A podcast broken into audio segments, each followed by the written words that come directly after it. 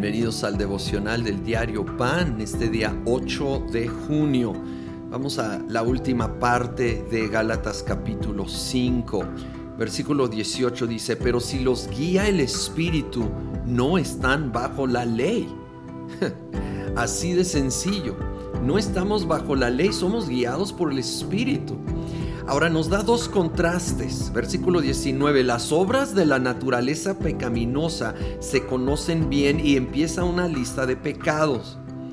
Estos son obras de la carne o de la naturaleza pecaminosa. Esto es lo que naturalmente surge de una persona sin el poder del Espíritu Santo obrando en él o ella.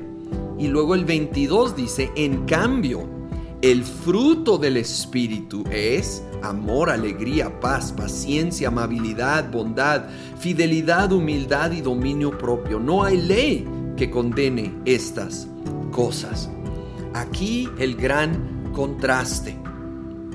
Lo que se va a producir en nuestra vida si dependemos de nosotros mismos, que es pecado y maldad, y lo que va se va a producir en nuestra vida si estamos dependiendo del Espíritu Santo y Él lo produce como fruto. Ahora es muy intencional la Biblia cuando usa analogías, ¿sí? No es solo al azar, no es accidental. Cuando habla de fruto es porque hay una relación directa en cómo crece fruto. Fruto no se puede producir tiene que crecer. ¿Sí? Toma tiempo, es un proceso. Y hay factores que ayudan a un árbol, tierra fértil, agua, sol, para que vaya naturalmente en el ambiente correcto produciendo ese fruto. Y nosotros necesitamos estar conectados con el Espíritu Santo para que Él vaya produciendo en nosotros el fruto de amor, gozo, paz, paciencia, bondad, benignidad, mansedumbre, templanza, fe o fidelidad, como algunas versiones lo traducen.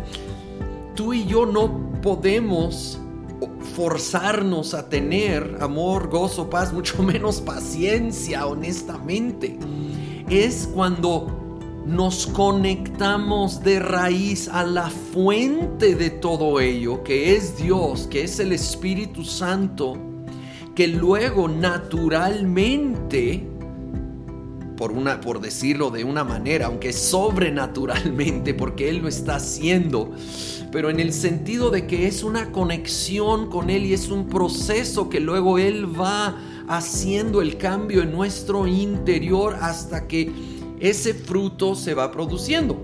Aquí menciona ejemplos de fruto y, hablan de, de, fruto interior, ¿sí? Hablan del carácter, pero no está limitado a esto, no es exhaustivo. Esto es un ejemplo.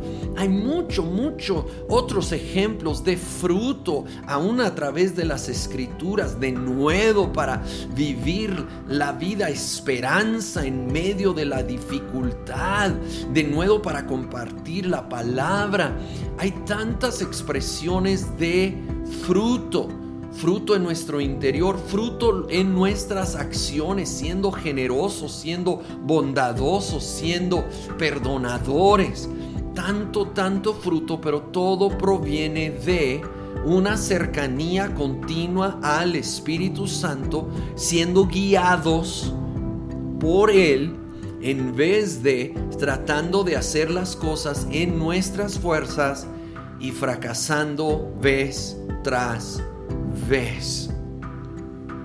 Señor, venimos ante ti reconociendo cuánto te necesitamos, queriendo ser guiados por ti. Ayúdanos, ayúdanos Señor, porque es tan fácil perder de vista esto y empezar a depender de uno mismo. Espíritu de Dios, trae convicción cuando nos estamos equivocando. Ayúdanos Ayúdanos a recordar, a conectar o reconectar y continuamente estar conectados de raíz a la fuente de todo buen fruto que eres tú, Señor. Y te bendecimos y glorificamos en el nombre de Cristo Jesús. Amén.